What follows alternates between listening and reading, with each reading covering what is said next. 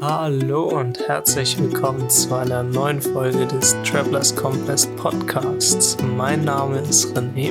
Und ich bin Vio.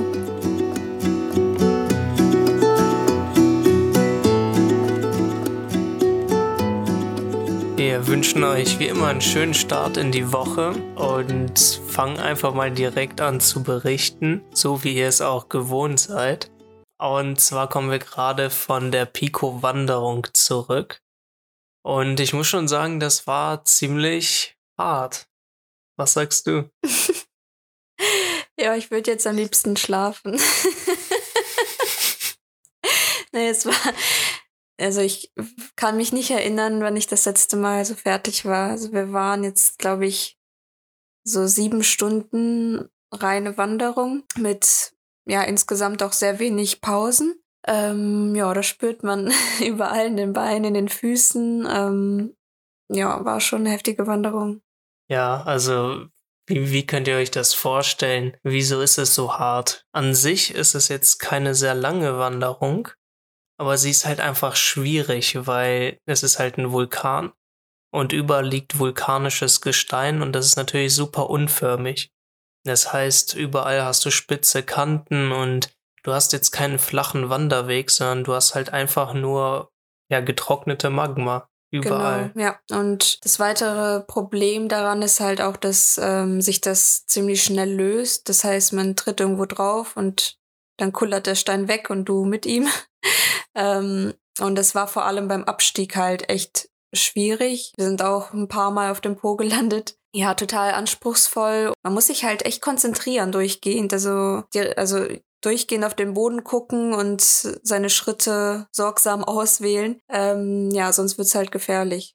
Ja, also vor allem am Anfang fand ich, ja, es war ziemlich schwer einfach. Ähm, weiß nicht, ein paar Mal hatten wir uns so angeschaut und dachten so, okay, wir sind vielleicht nicht so fit, wie wir dachten, dass wir es sind. Und also gerade der Weg hoch war eine richtige Qual. Ich erkläre erstmal ein wenig.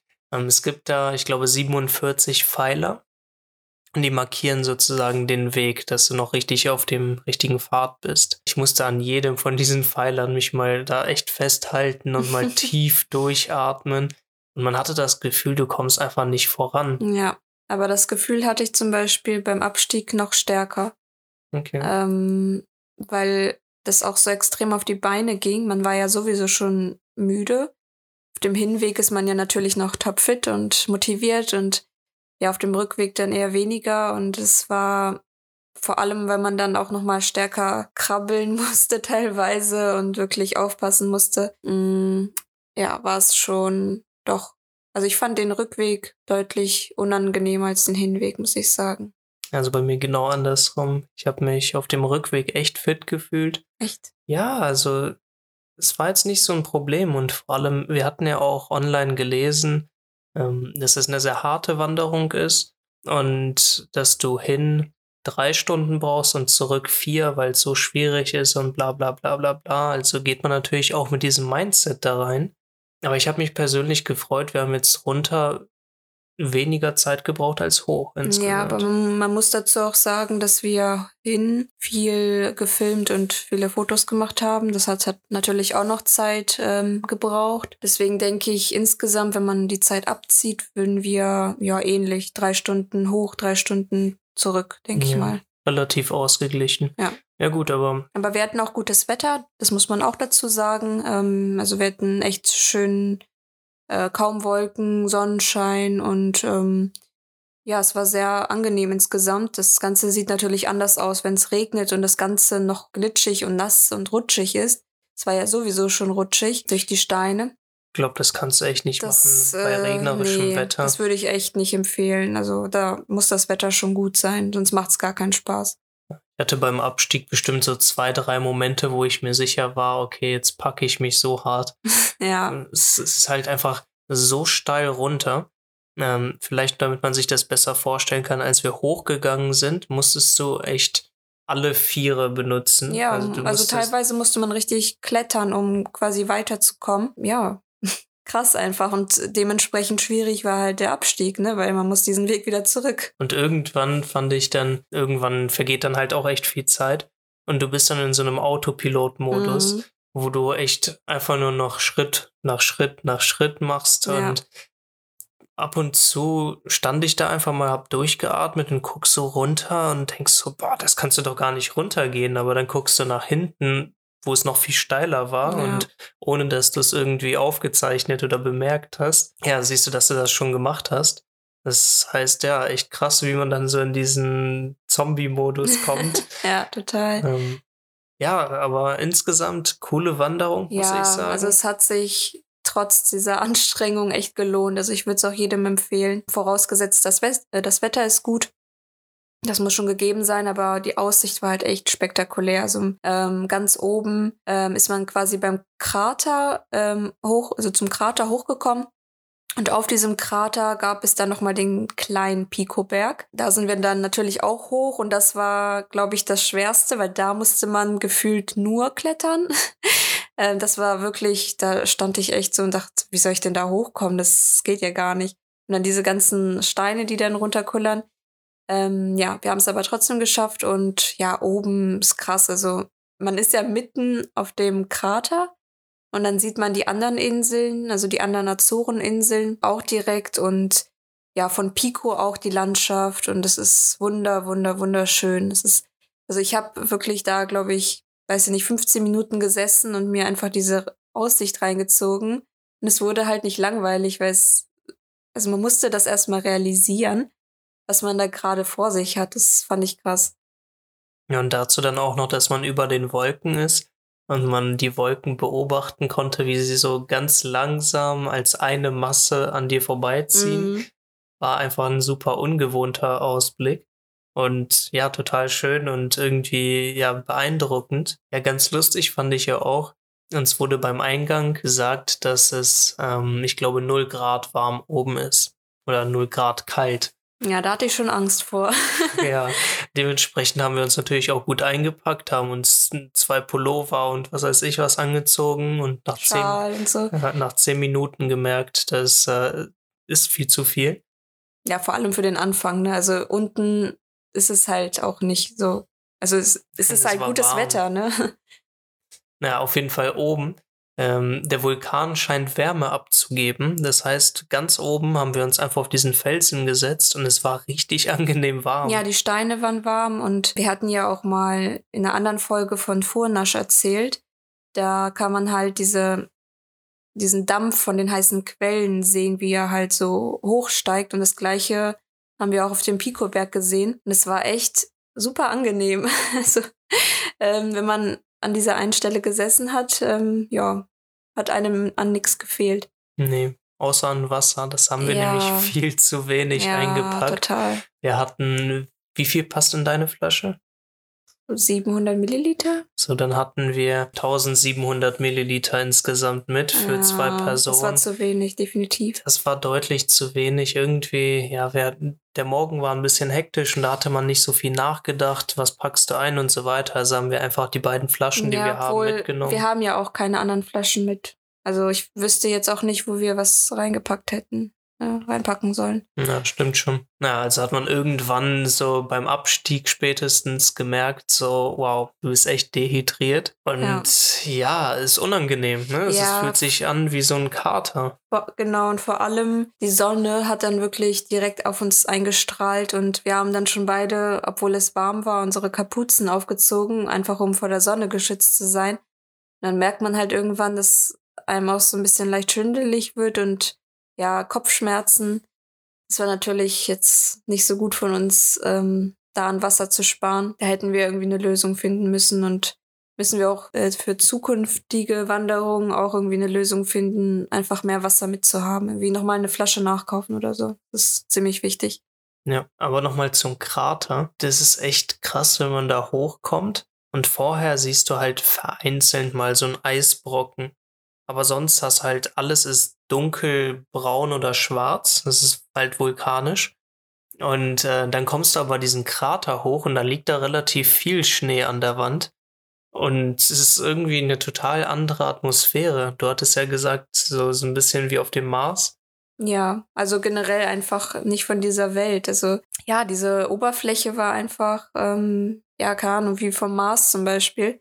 Einfach total ungewohnt, dieser Anblick, aber war cool. Ja, und dann halt auch total ungewöhnlich, dass dann da drauf nochmal so ein kleiner ja, Berg ist. Genau.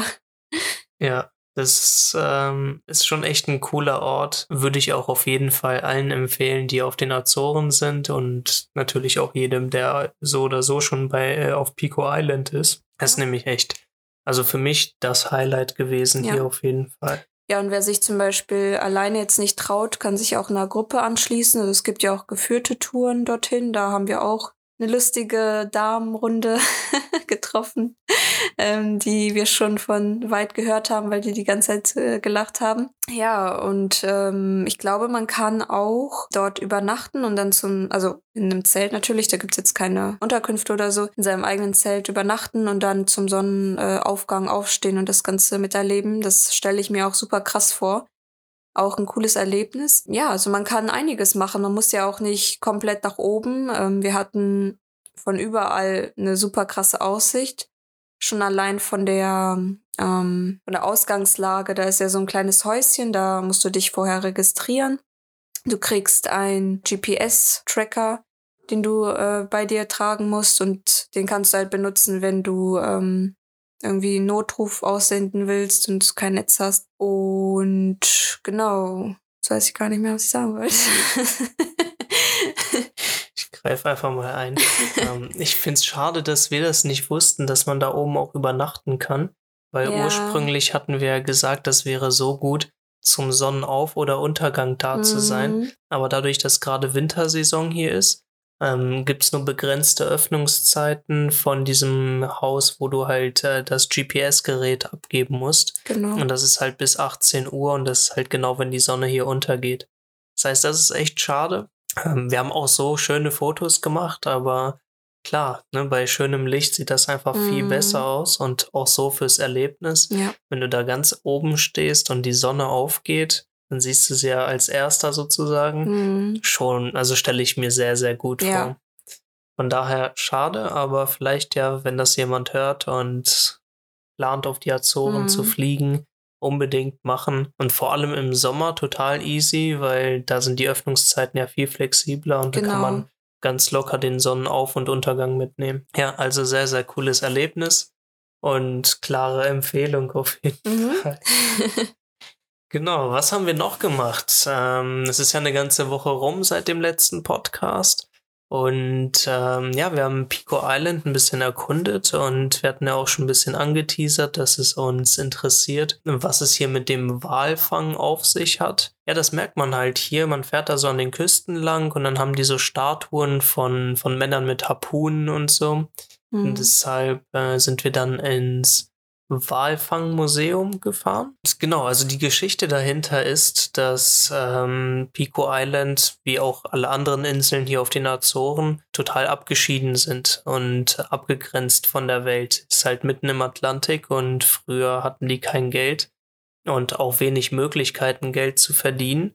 Und die eine Möglichkeit, die sie halt hatten, war es, Wale zu fangen und zu verarbeiten. Und die meinten, hauptsächlich wurde äh, das Öl bzw. das Fett ähm, verarbeitet für Kosmetik und für als Schmiermittel und was weiß ja, ich was. Also, also ziemlich für alles eigentlich. Genau. Ja, sind ja auch riesige Mengen. Und ähm, klar, das Fleisch wurde verarbeitet und mhm. benutzt. Die Knochen, daraus hatten sie auch was gemacht. Ja, so Kunstgemälde. Also die haben auf, äh, auf die Knochen oder auch auf die Zähne halt so irgendwie was gemalt oder daraus was geschnitzt. Und das wurde auch ausgestellt. Ähm, ja, interessant, aber man ist natürlich schon froh, dass das ähm, heutzutage nicht mehr praktiziert wird. Ich glaube, seit, äh, ich glaube, 1978 wurde der letzte Wal hier auf den Azoren gefangen. Und seitdem wurden jetzt auch alle ähm, Verarbeitungsindustrien und so weiter ähm, zu Museen ja, umgebaut, beziehungsweise viel Umbau musste man nicht. Ähm, man kann da jetzt reingehen und sich das Ganze angucken ähm, mit Infos überall und ähm, ja, also ein großer Part von der Geschichte von den Azoren, vor allem von Pico, ähm, mit einem kleinen netten Filmchen auch am Anfang, der zwar auch ein bisschen brutal war, wenn man so sieht, wie so ein ganzer Wal ähm, ja, äh, halbiert wird und man alles im Inneren sieht. Ähm, aber ja, cool, dass wir da jetzt ein bisschen äh, mehr Ahnung haben, was, ja, was hier abging. Aber 1987, das ist nicht so lange her, muss ich sagen. Ich war ein bisschen schockiert. 78, oder? Nee. Nee, 78. Nee, 78. Echt? Ja. Okay. Aber ist auch nicht lange her. ich glaube, es war 87. Egal. Das ist echt noch nicht so lange her, diese ganze Geschichte. Und ich war so ein bisschen schockiert, wie lange das hier noch praktiziert wurde. Ich meine, du siehst diese wunderschönen Tiere, die mm. riesig sind. Also ich meine, man hatte da die Skelette auch ausgestellt gesehen. Und das ist echt, ich meine, das ist verrückt, wie riesig diese Tiere sind. Und die dann einfach zu fangen und zu verarbeiten, weiß nicht, ich hatte ein, ein seltsames Gefühl dabei. Und ja, in dem Film war das halt also der Film war halt von 1970 und hat das halt einfach dokumentiert. Es war eine Dokumentation. Und es war halt das Normalste auf der Welt für die Leute hier. Ne? Die mhm. hatten da ihre Sirene oder sowas und wenn die geläutet hat, wurde eine Wal gesehen oder gesichtet.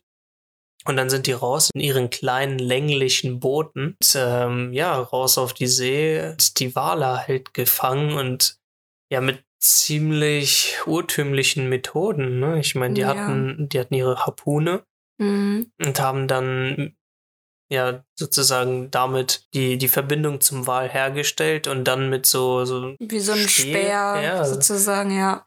Quasi so lange damit abgeworfen, bis es tot war.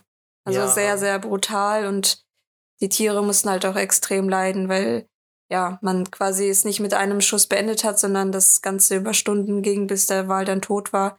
Und ähm, ja, diese, dieses kleine Boot ist dann halt ähm, zurückgefahren. Die haben dann in den Wal so, ein, so eine Flagge gesteckt.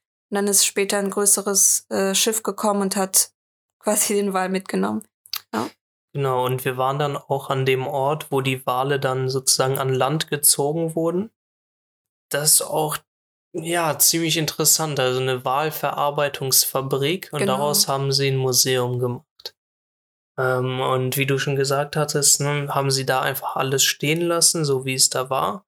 Und dazu halt einen Eingang gemacht. Und ja, also man sieht halt genau, wie das da war. Mhm.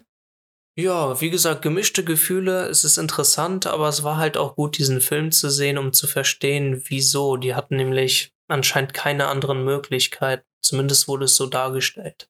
Ja, also wenn was wir jetzt noch wissen, ähm, ist, dass die Weinverarbeitung hier auch eine große Rolle gespielt hat. Ich glaube, das sind so die zwei größten Sachen, die zumindest früher, ähm, also Wein ja auch immer noch, aber früher Wein und Wale waren, glaube ich, so die zwei ähm, großen auch Arbeitgeber. Also ähm, viele Menschen waren darauf angewiesen, auf das Geld und ähm, auf die Möglichkeit, da irgendwie an Geld zu kommen. Ja, und mittlerweile spielt der Weinanbau ja eine viel größere Rolle hier. Und ist ja auch echt interessant zu sehen. Wir waren jetzt auch in einem Weinmuseum. Genau, also da wurde auch früher Wein hergestellt. Also jetzt nicht mehr, weil ähm, ja, die Methoden waren halt auch noch relativ äh, urtümlich, beziehungsweise nicht so modern, wie sie heutzutage sind. Ähm, ja, aber auch total interessant, diese riesigen Anlagen, ähm, die meistens irgendwie aus Holz oder ich weiß nicht, was da noch für Materialien benutzt wurden, schienen echt eine große Nummer gewesen zu sein und auch heute immer noch. Echt interessant und wir hatten ja mal berichtet, dass die hier diese ja für mich seltsam aussehenden Formationen haben aus Stein, also aus vulkanischen Stein.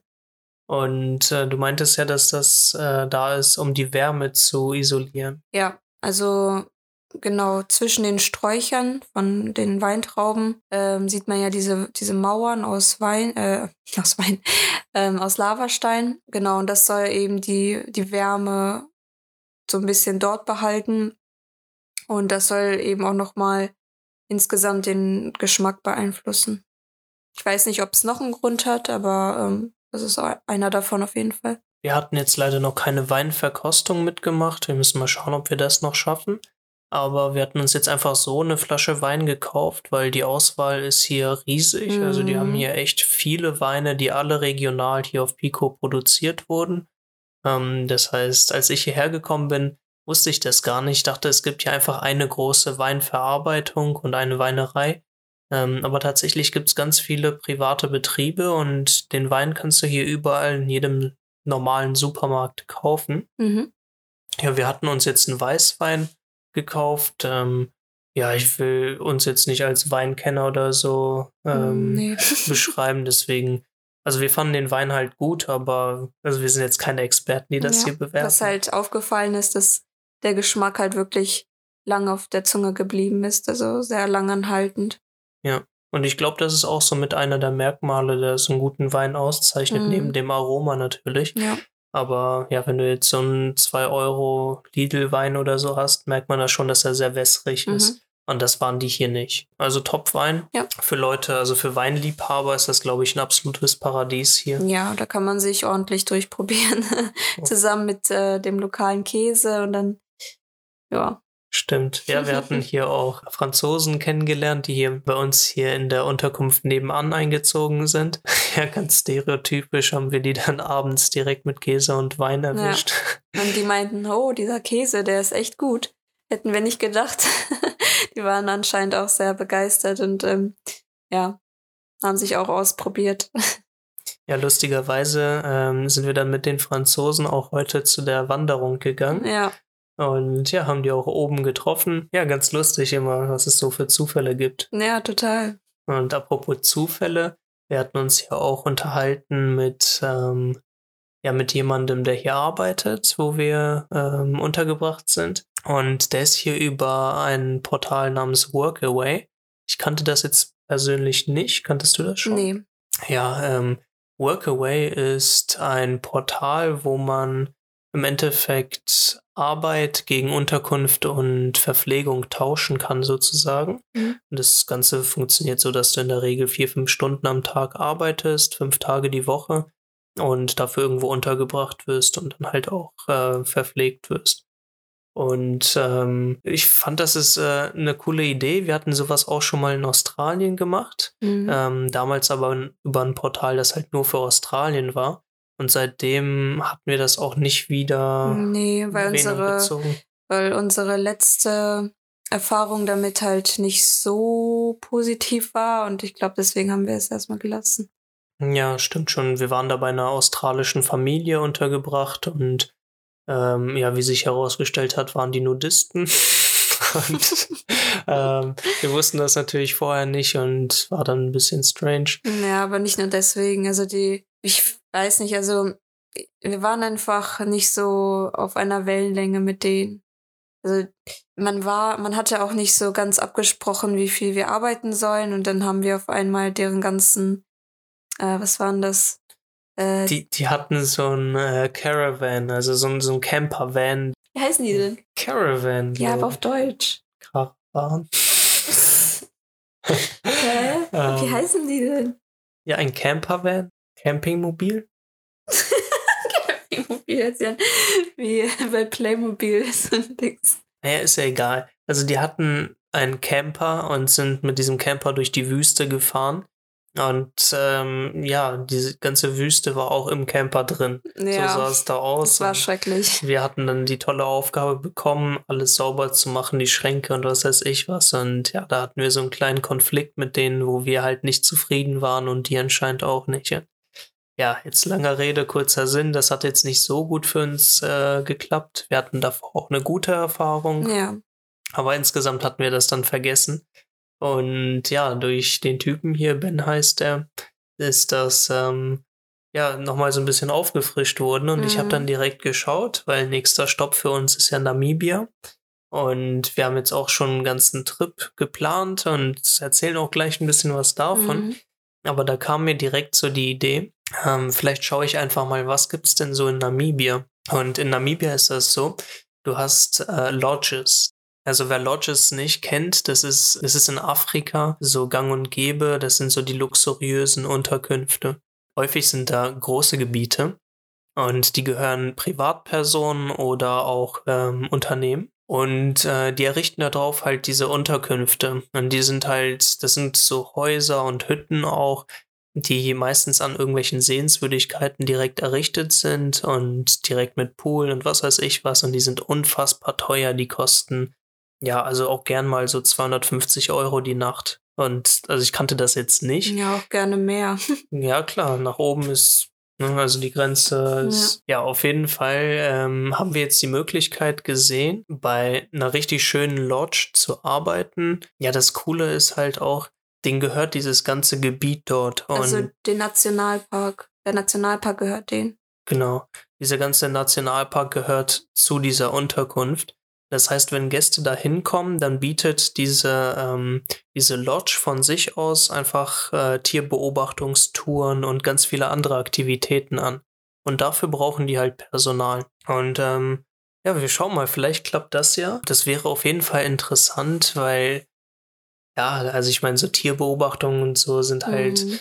eher selten, dass man es macht, weil es ist teuer. Und ja. wenn du es dann, was weiß ich, ein paar Mal machst, mhm. ähm, umsonst, das ist schon ziemlich cool. Und was ich persönlich interessant finde, ist, dass in solchen Lodges ist ja auch relativ viel Personal. Und ähm, dann lernst du natürlich die ganzen Leute kennen. Und das Personal ist natürlich aus Afrika und hauptsächlich Namibia. Ja, wann hast du sonst die Möglichkeit, in so einer Umgebung mal die Leute richtig mhm. kennenzulernen? Eher sehr untypisch. Ja, und deswegen fand ich das interessant, hat mich halt direkt so an Australien erinnert, wo man halt einfach eine andere Seite sieht, nämlich so die echte Seite in der Arbeitswelt. Ja, deswegen ganz cool, dass, dass wir darauf aufmerksam geworden sind. Wir wollen uns darauf jetzt bewerben und halten euch auf jeden Fall auf dem Laufenden, ob das klappt. Und ansonsten, ja, hatte ich versprochen, wir haben unsere Route für Namibia fertig, zumindest für den Süden. Willst du mal berichten, so ein bisschen, einen groben Überblick, was es da so zu sehen gibt? Mhm.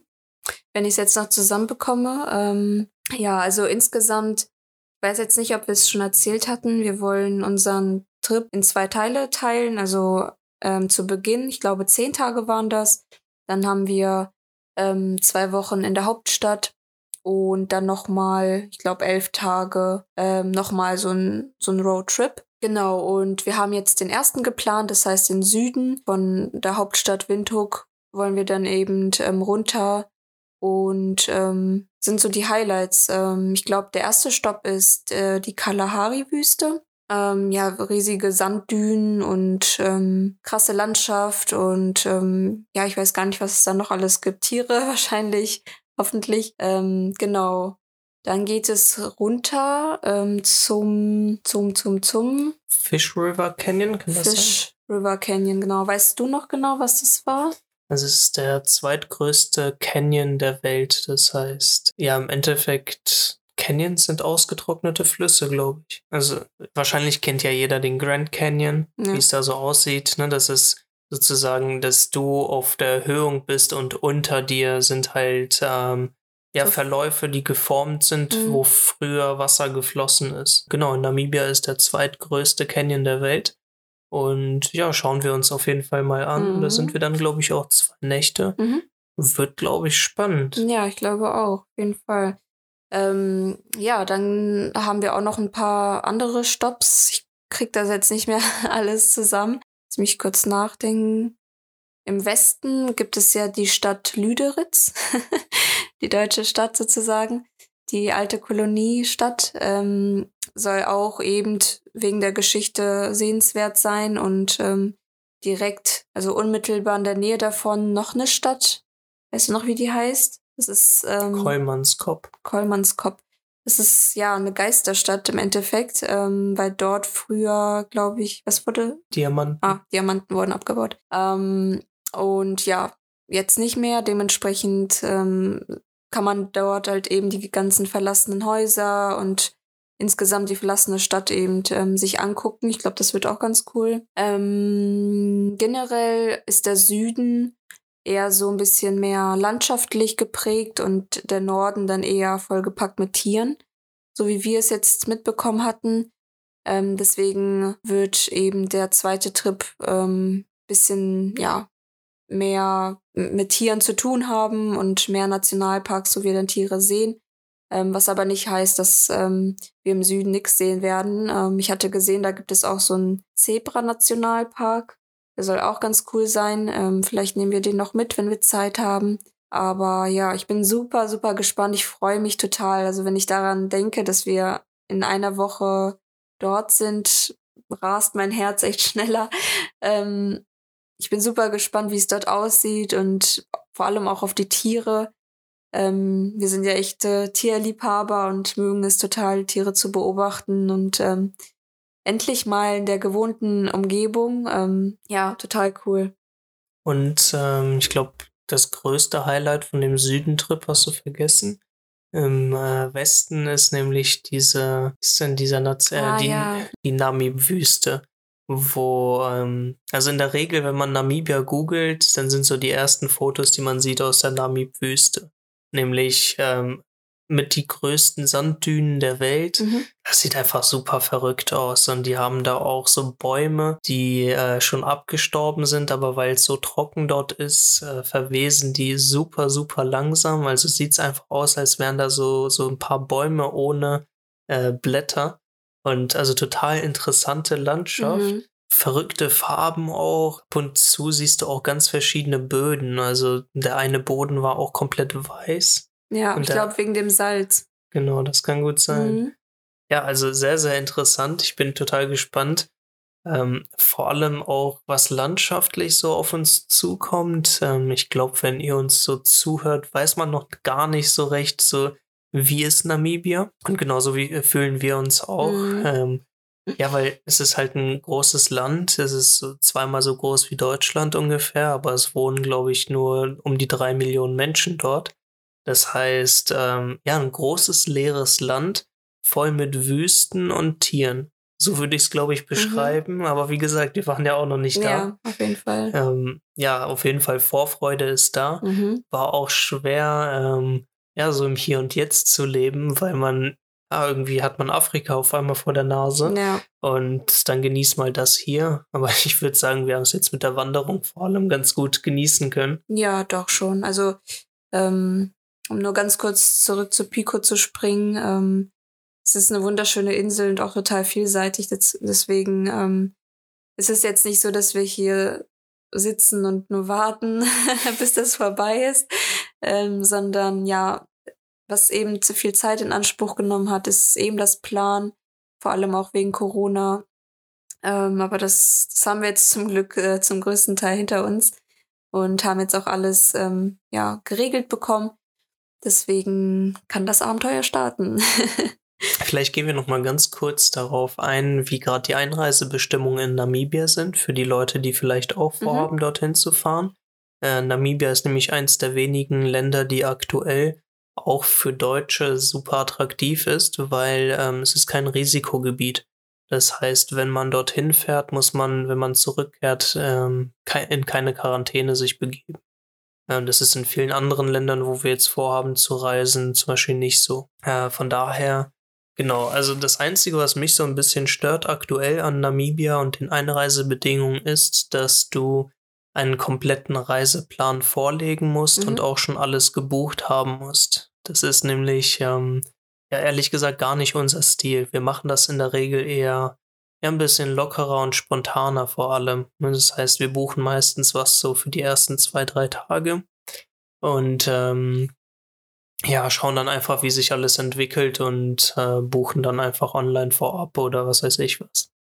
Ja, das geht jetzt nicht, deswegen haben wir hier echt ähm, ja, Zeit äh, investiert, Mhm. um diesen Plan zu machen und wir müssen natürlich auch noch die Unterkünfte buchen, das haben wir noch nicht. Ja, Genau, ja, das ist so ein bisschen nervig, aber gut, ne? Man muss ja auch sehen, so was man bekommt und Ja. das überwiegt natürlich. man muss auf jeden Fall, wenn man jetzt reist, viele, viele Kompromisse eingehen. Ähm, ich glaube, ohne geht's kaum. Genau, aber es geht halt. Also Ich meine, wir sind das beste Beispiel dafür. Ne? Also man muss halt einfach ähm, sehr aktuell bleiben, sich informieren, was, ähm, welche Länder haben erstmal offen, wo kann ich auch hin, weil ich glaube, wir hatten es mal erwähnt, Panama ist jetzt so ein Land, die haben offen, aber es ist super schwer hinzukommen oder einfach teuer. Mhm. Äh, das heißt, das sind schon so zwei Faktoren. Und dann musst du noch mal genau gucken, was sind denn die Bestimmungen. Ne? Genau. Weil wir hatten jetzt zum Beispiel Namibia gebucht, ohne das alles zu wissen. Dann hatten wir dann nochmal genau angerufen und uns erkundigt und gesehen, okay, wir müssen jetzt wirklich diesen Plan vorlegen und ja, also sind halt einfach einige Dinge. Und ähm, ganz wichtig auch, man muss eine Reiseversicherung haben, eine Auslandsversicherung haben, die auch im Corona-Fall deckt. Das heißt, wenn man behandelt werden muss wegen Corona, dann ähm, genau, dann muss das auch ähm, inklusive sein in dieser Versicherung. Und das muss auch ähm, als separate Bestätigung mitgeführt sein. Also es reicht nicht, dass man einfach nur diese Versicherung vorlegt, sondern äh, man muss diese Versicherung dann anschreiben. Das haben wir jetzt auch gemacht und nach einer gesonderten Bestätigung ähm, fragen und ähm, genau, aber das haben wir jetzt auch schon direkt nach einem Tag bekommen, deswegen ist es da jetzt kein großes Problem. Relativ easy, das alles zu bekommen. Genau, lass mich kurz überlegen. Ich glaube, das war es jetzt auch zu den Einreisebestimmungen. Achso, natürlich äh, negativer Corona-Test. Ja. Negativer Corona-Test, der äh, nicht älter als 72 Stunden ist.